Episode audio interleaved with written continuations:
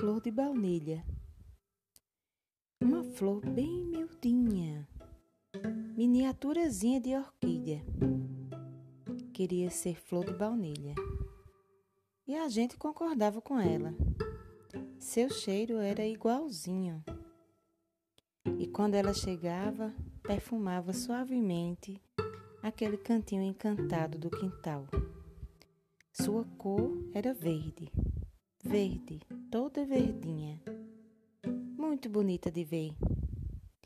E sendo assim tão pequena, brincava de se esconder no meio das folhas. Ninguém podia saber que aquela mini orquídea, flor de baunilha, queria ser.